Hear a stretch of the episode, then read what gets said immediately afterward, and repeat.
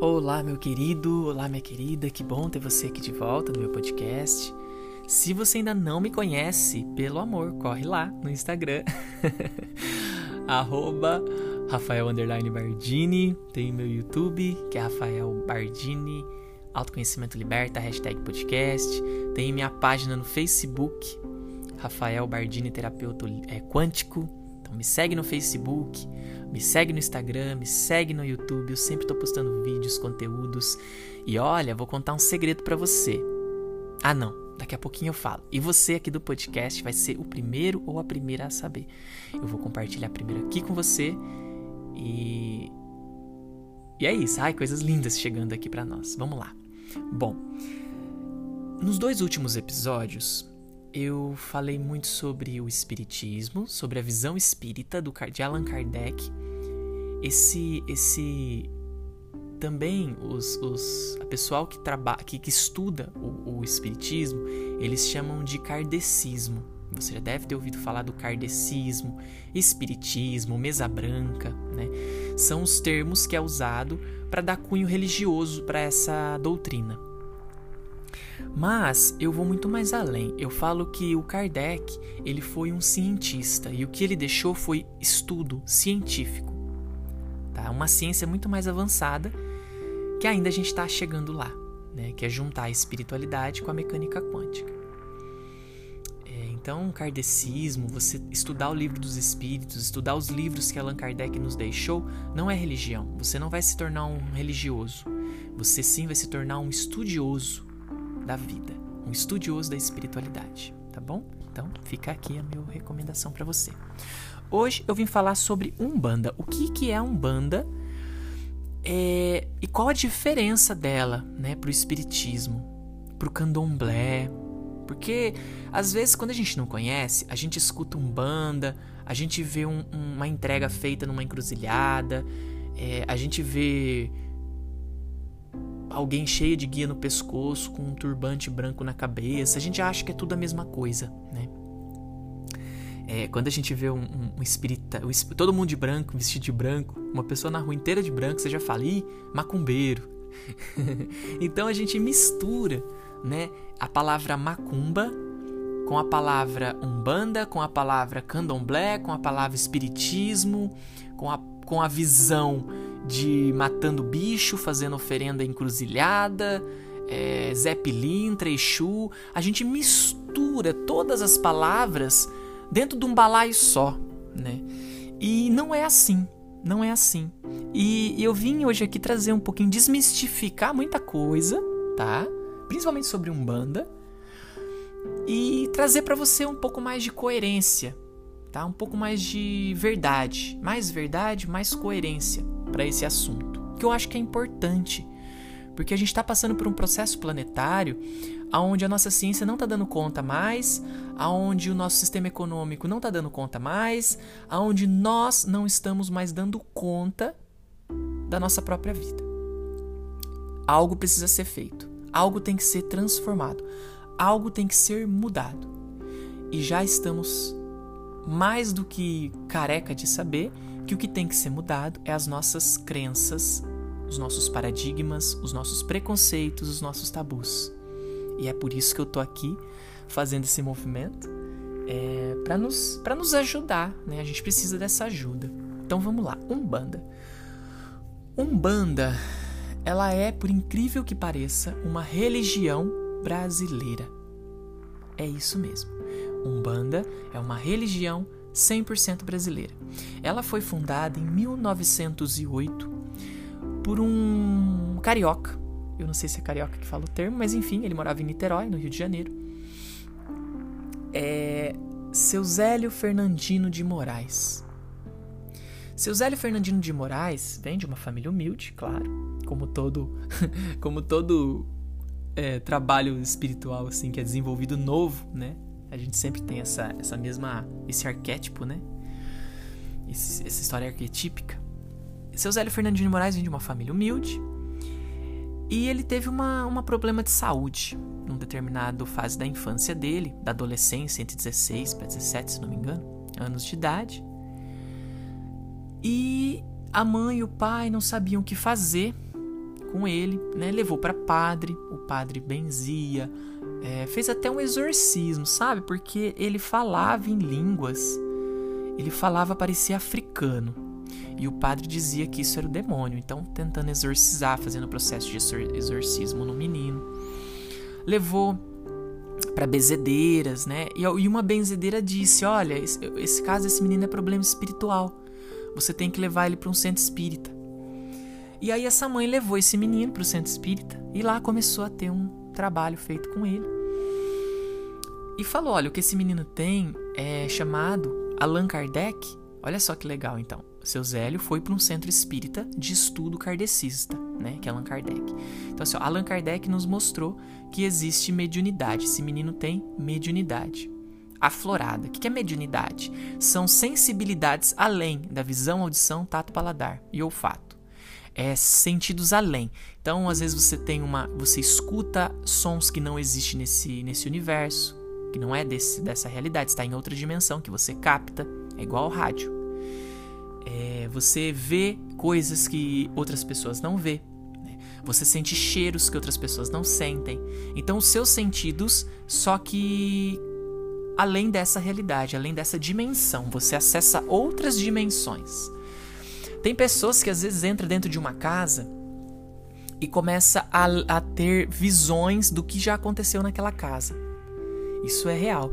É, dentro das nossas, a nossa casa, a parede, o, o lembra, gente, tudo é energia, né?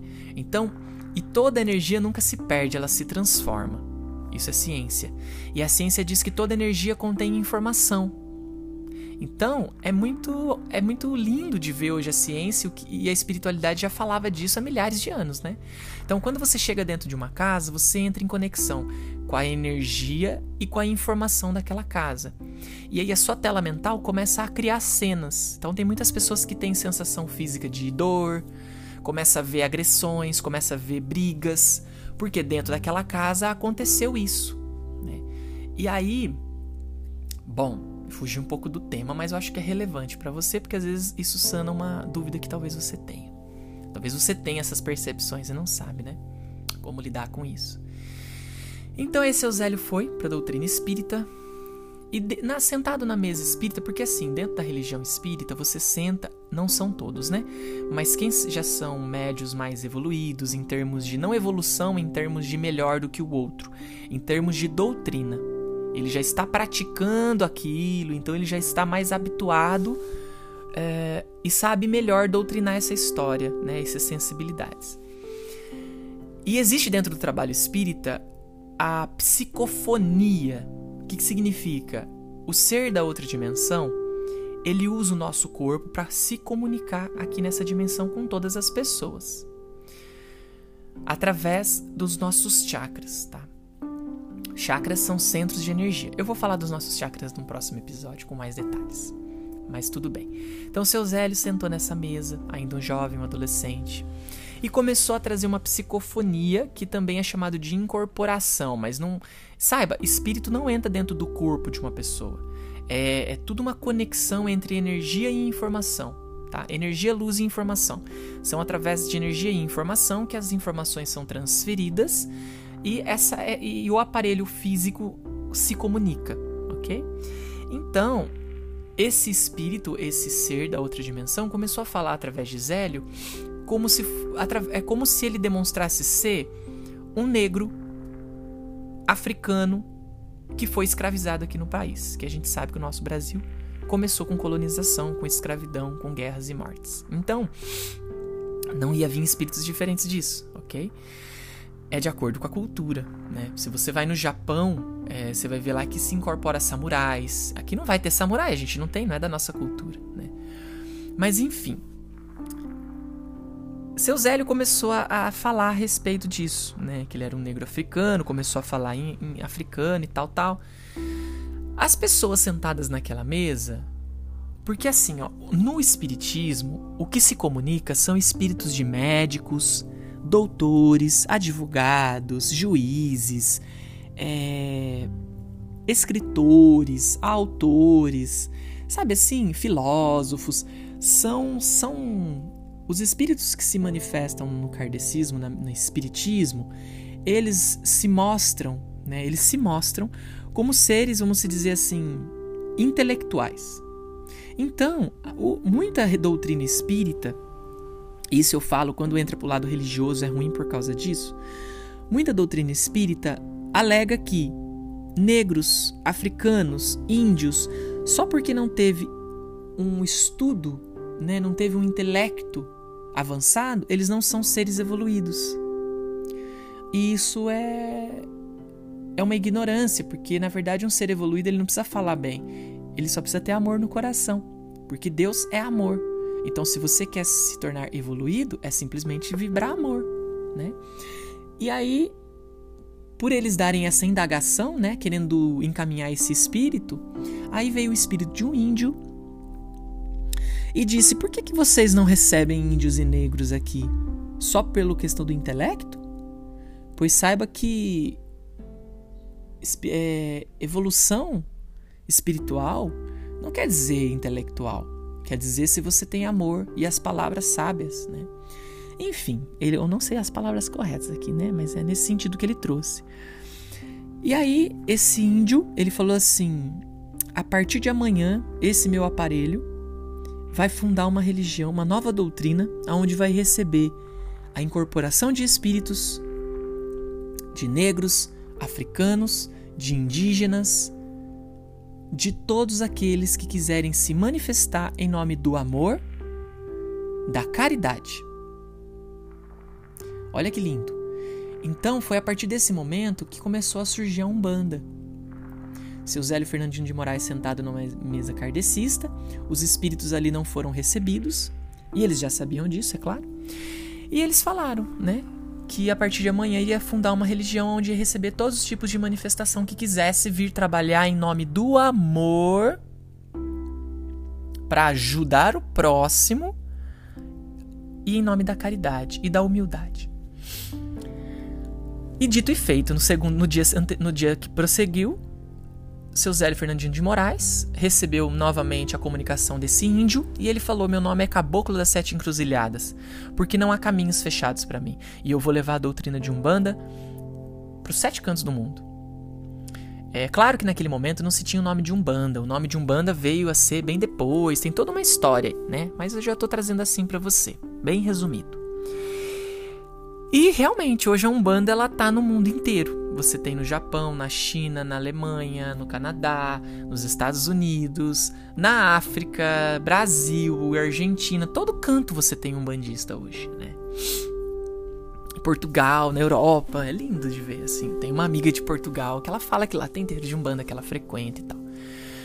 Então, a Umbanda, a Umbanda de verdade, tá? Vamos falar que a Umbanda de verdade, ela só faz amor, ela faz a caridade e ela faz ajuda ao próximo. E ela acolhe todo o tipo de seres. A Umbanda ela acolhe seres extraterrestres, se manifestam para fazer processos de cura espiritual. A Umbanda recebe mestres yogis como espíritos para trazer uma mensagem ou até fazer curas espirituais através de cirurgia. A Umbanda recebe médicos, recebe negros africanos, recebem indígenas, recebem mongóis, é, europeus, é, americanos, argentinos, não importa. A Umbanda recebe todos os tipos de espíritos para se comunicar que vem falar de amor, de ajuda ao próximo e de prestar a caridade. Isso é Umbanda. Qualquer coisa que você vê que fala, eu trago seu amor em três dias, fazemos amarrações, é, faça, é, derruba o seu, é, o seu concorrente através da magia. Qualquer coisa que seja para prejudicar alguém, isso não é umbanda. Isso é magia negra. E magia negra está em todos os cantos. E eu fiz uma live no meu Instagram falando sobre magia negra e tá no meu YouTube. Magia negra, feitiçaria, recomendo você dar lá dar um pulinho, dar uma olhada tá? Desmistificar um pouco essa visão. Então, Umbanda não faz magia negra, tá? Se você foi num terreiro de Umbanda que se diz ser de Umbanda e, e estavam lá fazendo coisas ruins, é, moralmente, com palavras chulas, palavras é, conselhos ruins. É, infelizmente você não foi num terreiro de Umbanda, sinto muito, tá? Então você sabe um terreiro de Umbanda quando ele tem. Sim, primeiro, simplicidade. Terreiro de Umbanda não precisa de muita sofisticação, tá? É simplicidade. Todo mundo usando branco, porque todo mundo é igual diante de Deus. Isso foi o que seu caboclo das sete encruzilhadas disse. A Umbanda vai usar todo mundo branco, porque branco é a cor de Deus é a cor da pureza. E todos somos filhos do Pai, todos somos iguais. Ninguém vai usar mais ou menos do que roupa aqui, nada. Todo mundo de pé no chão. Então você vai conhecer um terreiro de Umbanda na simplicidade. Você vai conhecer um terreiro de Umbanda é, pela sua moral ética. O que, que eles pregam ali? Eles falam do amor, né? Eles falam de ajudar o próximo, eles falam de não prejudique ninguém. Como é que é essa linguagem desse terreiro? Outra coisa, a Umbanda tem Jesus Cristo. Né? Jesus Cristo, para a Umbandista, é o ser mais. É o médium de todos os médiums, vamos falar assim. É um exemplo de mediunidade. Né? É um exemplo de trabalho. No entanto, que todo terreiro de Umbanda que você vai, você vai ver lá uma imagem de Jesus de braços abertos. Né? Ou o crucifixo, não importa. Você vai ter Jesus. Então a Umbanda ela traz toda a visão católica, porque tem imagens de santos católicos no altar. A Umbanda ela traz toda a visão indígena, ela traz todo um trabalho da pagelança. Então você vai ver lá tabaco sendo fumado, cachimbo, é, o charuto, né, que é a força do tabaco que isso vem dos indígenas. Né? Dentro da Umbanda, que mais? Você vai ver a visão espírita, o kardecismo ali dentro da Umbanda, porque tem a manifestação dos espíritos. Eles falam pra gente, os espíritos falam, vamos estudar, né? O livro dos médios e blá blá. Então a Umbanda é como se ela fosse assim, unificação de todas as doutrinas em um só lugar. E ela recebe todos. Não importa se você é homossexual, não importa se você é negro, se você é branco, se você é amarelo. Sabe? Não importa se você já matou alguém, não importa se você já fez coisa ruim para as pessoas, não importa, a Umbanda sempre vai te receber de braços abertos para te ajudar primeiro a limpar da sua consciência todo o seu negativismo, todas as suas mazelas, todos os seus pensamentos destrutivos. Né? E se tiver ainda espíritos obsessores em volta de você, a Umbanda vai te ajudar, vai descarregar, vai limpar, vai desacoplar. Só que ela vai falar para você, meu filho, você tem que estudar. Você tem que estudar o quê? Você tem que estudar autoconhecimento. Você tem que estudar o livro dos espíritos, você tem que entender o que é que está acontecendo com você. Que sim, existe espíritos negativos e espíritos da luz. Tá? Os negativos nada mais é do que aqueles que negam a luz. Eu não quero a luz, eu não quero fazer amor, eu quero fazer guerra. Pronto, esse se tornou um espírito negativo. Não é mal, não tem mal, só tem ausência do bem. Então, isso existe, isso nos influencia, tá? É, se você um dia tiver oportunidade, até falei isso na minha live lá, quando eu falei de um espiritismo e umbanda, se você tiver a oportunidade um dia de entrar num terreiro de umbanda, bonito, honesto, de pé no chão, simples, de amor mesmo, você vai sentir quando tem amor. E você ajoelhar aos pés de um preto velho e simplesmente pedir assim: Meu pai, só vim aqui pedir sua bênção. Você vai receber tanto amor de um preto velho que você jamais recebeu na sua vida, eu posso ter certeza disso. Então, é, desconstrói essas crenças de que isso não existe, ou de que isso é bobeira, ou de que isso é coisa do demônio, porque muitas das vezes você está perdendo a oportunidade de ser amado de verdade. De ser amado de verdade por alguém que você nunca viu. Mas a hora que ele olhar para você, ele vai emanar tanto amor para você e você vai sentir tanto carinho por ele, que você vai falar: caramba, como que isso é possível? Uma pessoa que eu nunca vi. E ainda assim é uma pessoa que diz estar incorporado, mas está emitindo tanto amor, tanto carinho, como assim? É só fazendo a experiência para você saber. Não acredite em mim. E não perca essa oportunidade de ser amado por um preto velho.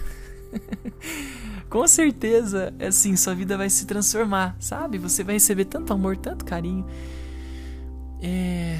Isso não quer dizer que você vai se tornar um bandista, que você vai ter que seguir a religião, não. Lembra disso. A nova era não tem religião, a nova era só tem amor. E a nossa união com o plano espiritual e o plano material, fazendo uma conexão muito bela, né?